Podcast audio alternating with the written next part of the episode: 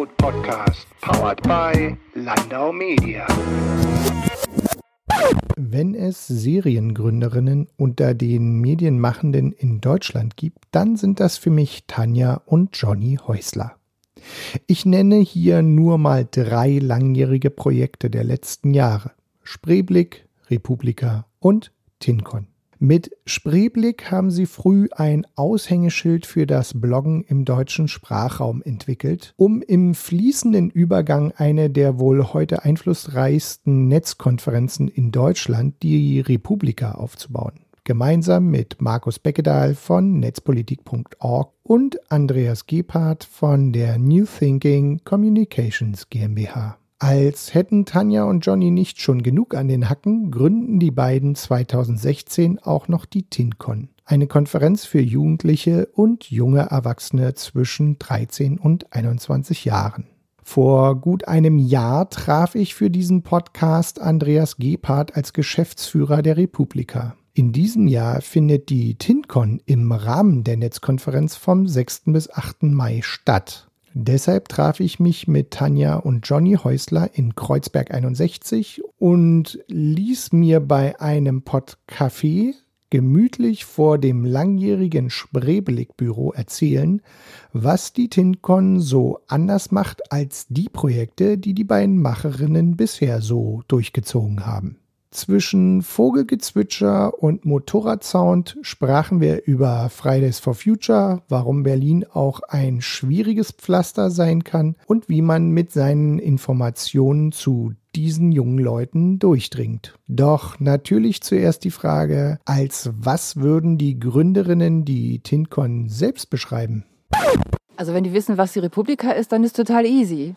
Ist genau wie die Republika bloß für 13- bis 21-Jährige. Ja, unbedingt. Es hat eine Mischung aus äh, Vorträgen, teilweise von Expertinnen und Experten, aber teilweise auch von den Jugendlichen selbst, die also zum ersten Mal auf der Bühne stehen. Die können sich bewerben mit einem Thema und kriegen so ein bisschen Coaching von uns, ähm, aber stehen dann auch selber auf der Bühne. Ziel bei der Republika war ja auch immer, dass eben nicht nur die auf den Bühnen stehen, die immer auf den Bühnen stehen, sondern auch mal neue Gesichter und Stimmen. Und genauso machen wir das bei der TinCon auch. Und dann gibt's aber auch Workshops, weil es ja auch um Medienkompetenz geht, unter anderem. Aber letzten Endes, und das, äh, da sind auch wieder die Parallelen zur Republika, wir haben jetzt in den ersten drei, vier Jahren mit der TINCON festgestellt, das äh, ist einfach eine Gesellschaftskonferenz. Also die Fragen drehen sich äh, um äh, nicht nur um Technologie und Digitalisierung, sondern halt auch um äh, Politik und Gesellschaft. Apropos Politik und Gesellschaft, was ich mich jetzt immer wieder gefragt habe bei der Friday for Future Thematik, sind die Leute da unter anderem vielleicht auch durch eure TinCon gelaufen? Das wäre, glaube ich, vermessen. Das wäre ähm. toll. Ja, genau, deswegen sind die da.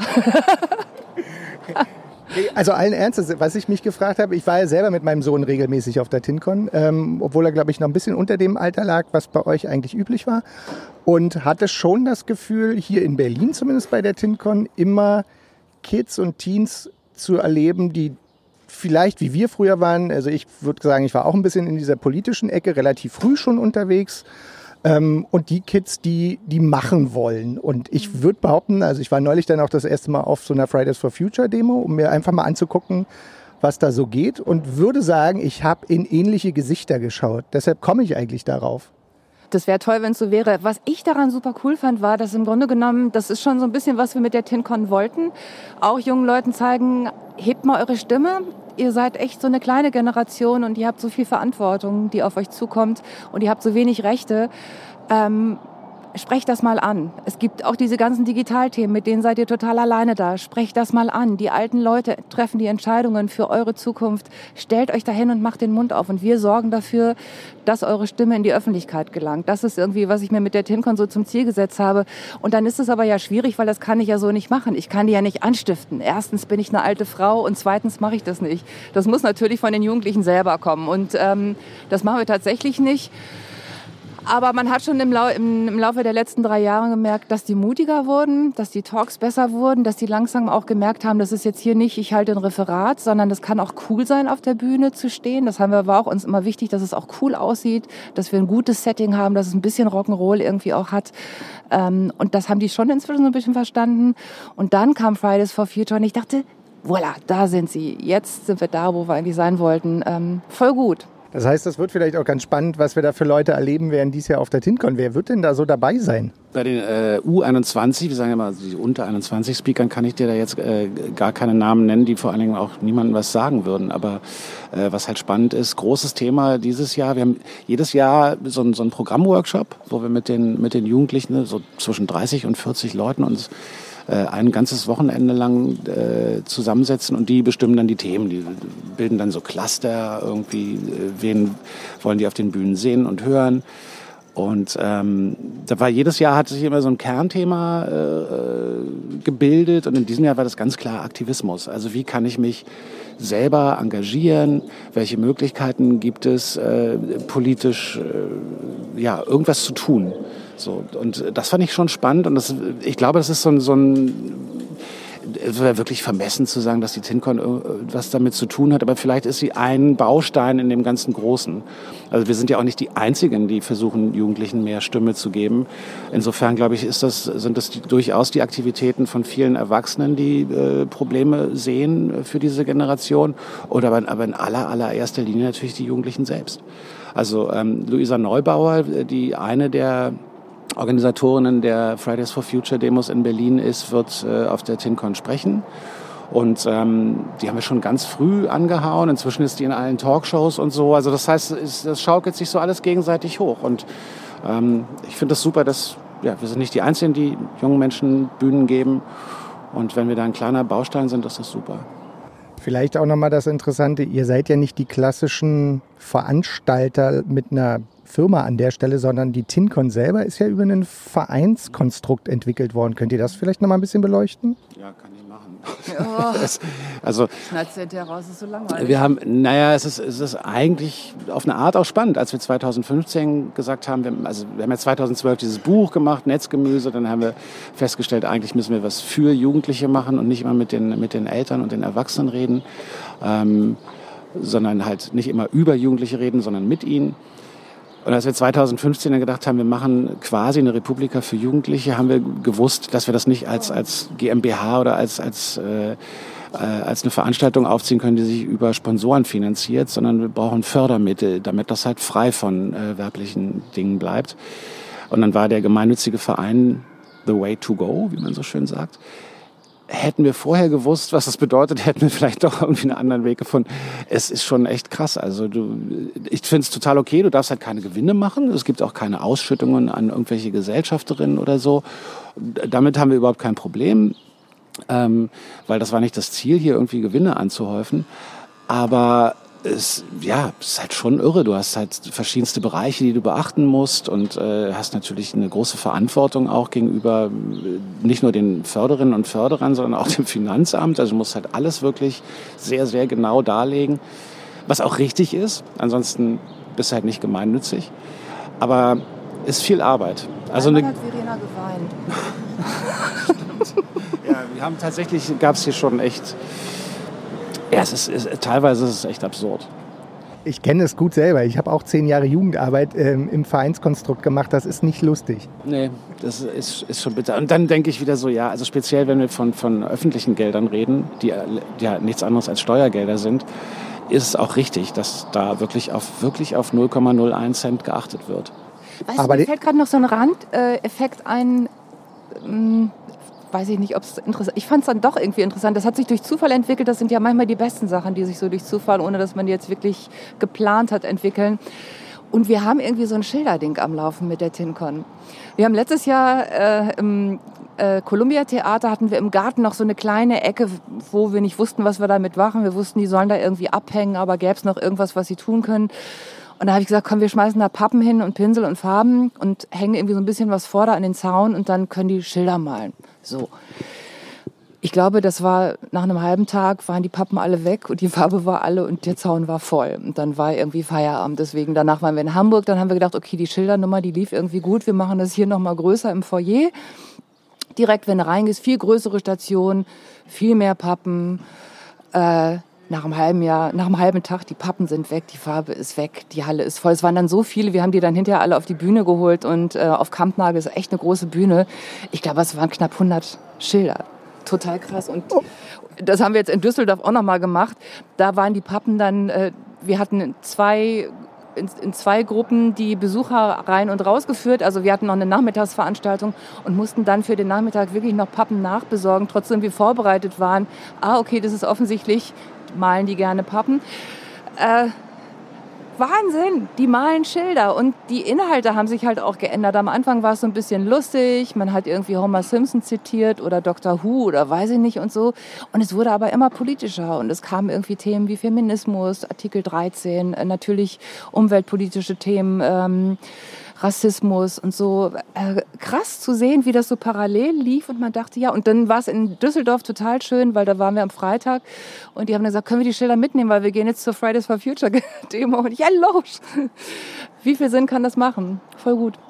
Das wäre nämlich tatsächlich auch ein bisschen mein nächster Punkt gewesen. Ihr habt die ja in Hamburg inzwischen veranstaltet, die TinCon. Die Düsseldorfer Ausgabe war, glaube ich, zum ersten Mal und Berlin ist, glaube ich, die dritte oder vierte, weil hier so ein bisschen die Geburtsstätte war. Könnt ihr vielleicht sagen, wie sich das auch unterscheidet oder gibt es diese Unterscheidung in den Orten dann gar nicht? Also wir stellen einen großen, großen Unterschied fest, was den Support durch zum Beispiel Schulen und Behörden angeht. Die Unterstützung ist in fast allen Bundesländern größer als in Berlin, muss man echt so sagen. Ähm, Berlin ist echt ein komisches Pflaster, auch was äh, den, äh, die Schulbehörden angeht.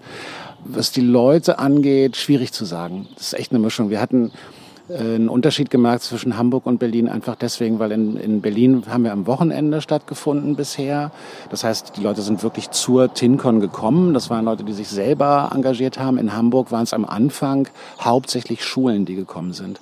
Das heißt, dadurch war es diverser das Publikum, weil da halt auch Leute dann hinkamen, die, muss ich mit der Schule hingehen, was soll denn das hier, so. Ähm, und dadurch hast du halt eine, eine echt buntere Mischung an Leuten gehabt. Und ähm, die musste man auch nochmal anders gewinnen. So die, die in Berlin dabei waren, denen war klar, ja, jetzt wird hier geredet und jetzt äh, machen wir und Workshops und so. Und in Hamburg musste man die gewinnen, was aber auch funktioniert hat. Also es war auch prima. Du hast aber auch Leute gehabt, die dann draußen saßen und dann hat man gesagt, Jungs, was ist los? Ist langweilig? Habt ihr keinen Bock? So, nee, ich dachte, ich kann hier Selfies machen mit, mit irgendwelchen... Die tun die gar nicht. Naja, natürlich nicht. Aber ich, ich werde jetzt nicht anfangen, Hamburger nachzumachen. Nee, genau. ähm, deswegen Berliner ich lieber. Ja, also da, da gab es so einen leichten Unterschied, aber letzten Endes, ähm, ich meine, wir versuchen offen zu sein für alle und jede und jeden, der Bock hat, da irgendwie was zu machen und natürlich auch zu inspirieren. Also die Hoffnung, dass da jemand sitzt, der vielleicht erstmal denkt, ich weiß gar nicht, was ich damit jetzt anfangen soll, aber trotzdem dann irgendwie nach Hause geht und sich so denkt, das war eigentlich ganz geil ist trotzdem schwierig, diejenigen zu aktivieren, die eigentlich nicht so Bock haben. Irgendwie denkt man, vielleicht wächst es sich irgendwann, vielleicht irgendwann wird es so groß, dass sie dann doch irgendwie kommen. Aber na klar wollten wir das direkt mit der ersten TinCon schon haben und das war auch der ausdrückliche Wunsch unserer Förderin. Förderin. Zu Recht kümmert euch irgendwie nicht nur um die üblichen Verdächtigen. Also auch deswegen haben wir das Format war ja auch so gestrickt, dass wir dachten, nee, natürlich gehört da Games und so auch rein. Wir möchten irgendwie auch diejenigen nehmen, die halt nicht sich politische Themen anhören, aber wir können ihnen zeigen, dass auch Gaming was mit Politik zu tun hat und das macht außerdem Spaß und so bla.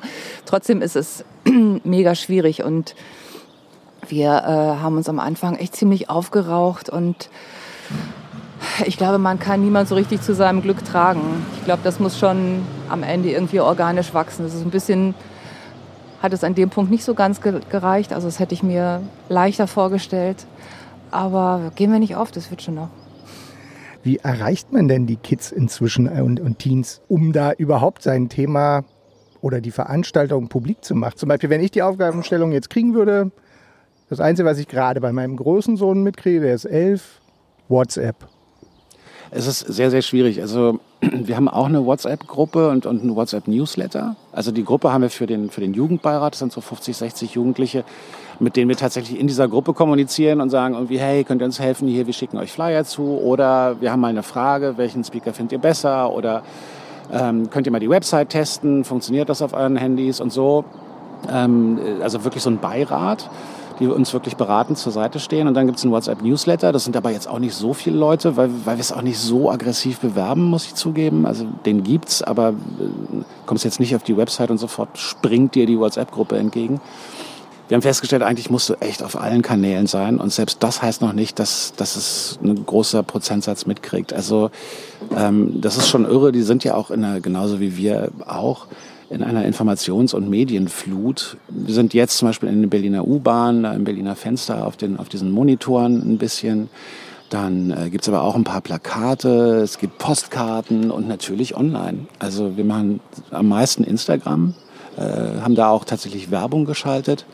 Es wissen alle, was sowas kostet und verschlingt. Und das heißt immer noch nicht, dass sie sich anmelden. Weil allein der Anmeldeprozess ist ja auch so. Es muss halt trotzdem Namen eingeben und bla und so. Also eigentlich muss das super niedrigschwellig sein. Ich wünschte, man könnte sich wirklich mit einem Tab anmelden. Das ist aber auch ein Grund, warum wir es dieses Jahr umsonst gemacht haben. Ja. Weil davor, also es war so ein bisschen, dass wir dachten, nee, umsonst machen wir nicht, weil erstens ist es sehr unzuverlässig, wer kommt dann tatsächlich, zweitens, was nichts kostet, ist nichts wert. Ne? Aber es war am Ende genau dieser Anmeldepunkt. Irgendjemand muss dann die Knete überweisen und das ist im Zweifel nicht der Jugendliche, sondern dann muss er eben doch nochmal die Schleife über die Eltern drehen und das ist dann vielleicht doch der Hinderungsgrund, warum man dann nicht kommt, äh, so dass wir es dieses Jahr einfach mal Eintritt frei machen und mal gucken, wie das wird. Und Hamburg und Düsseldorf da ist halt, die sind die Schulen halt enorm wichtig. Das haben wir halt in Berlin leider nicht. Also Hamburg und Düsseldorf, die sind dann auch interessiert und sagen, ach, das ist ja spannend, ja cool, irgendwie, dann kann ich irgendwie diesen Medienkompetenzbereich darüber abdecken und dann komme ich vorbei.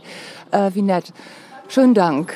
Und Berlin ist so, Boah, da müssen wir erstmal, muss ich mal jetzt eine Konferenz und einberufen. Ich weiß gar nicht, ob wir da jetzt dürfen. Und dann müssen ja auch die Eltern alle zustimmen. Und dann müssen wir dann irgendwie die Mutti-Zettel. Und das wird wahrscheinlich auch schwierig in der Woche, weil da ist Berlin. Ja, wobei dieses Jahr läuft es gut in Berlin. Dieses Jahr läuft es besser. Also ja, dieses Jahr, dieses Jahr dürfen wir echt nicht schimpfen. Sehr viele Klassenanmeldungen. Das war halt auch eine Frage. Also dieses Jahr findet es ja im Rahmen der Republika statt. Und ähm, das ist halt zum ersten Mal wochentags.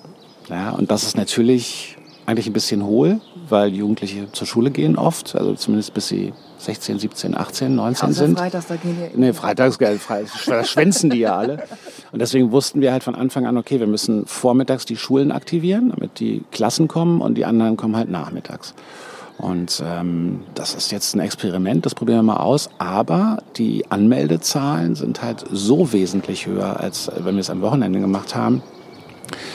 Und deswegen, dieses Jahr sind das eine ganze Menge Klassen und Schulen. Insofern warten wir mal ab. Man muss, man muss auch Sachen ausprobieren. Also du, du weißt es halt nicht. Und gerade die Zielgruppe ist echt die schwerste, die man sich aussuchen kann, weil wie wir selber wissen, mit 15 bist du so drauf, mit 16 komplett anders. Ja, weil es gibt auch Leute, wir haben das auch schon erlebt, dass Leute irgendwie total engagiert dabei waren mit 16 und dann haben sie, weiß ich nicht, Freund, Freundin plötzlich oder interessieren sich für Sport oder andere Sachen und dann ist plötzlich eine TinCon nicht mehr auf dem Schirm und im nächsten Jahr aber doch wieder. Also die, ja, wir sind zu Recht irgendwie am Suchen und äh, damit müssen wir halt leben. Ist aber auch okay. Schönes Schlusswort, außer ihr habt noch was. Ist aber auch okay. Ganz herzlichen Dank. Tschüssi. Tschüss.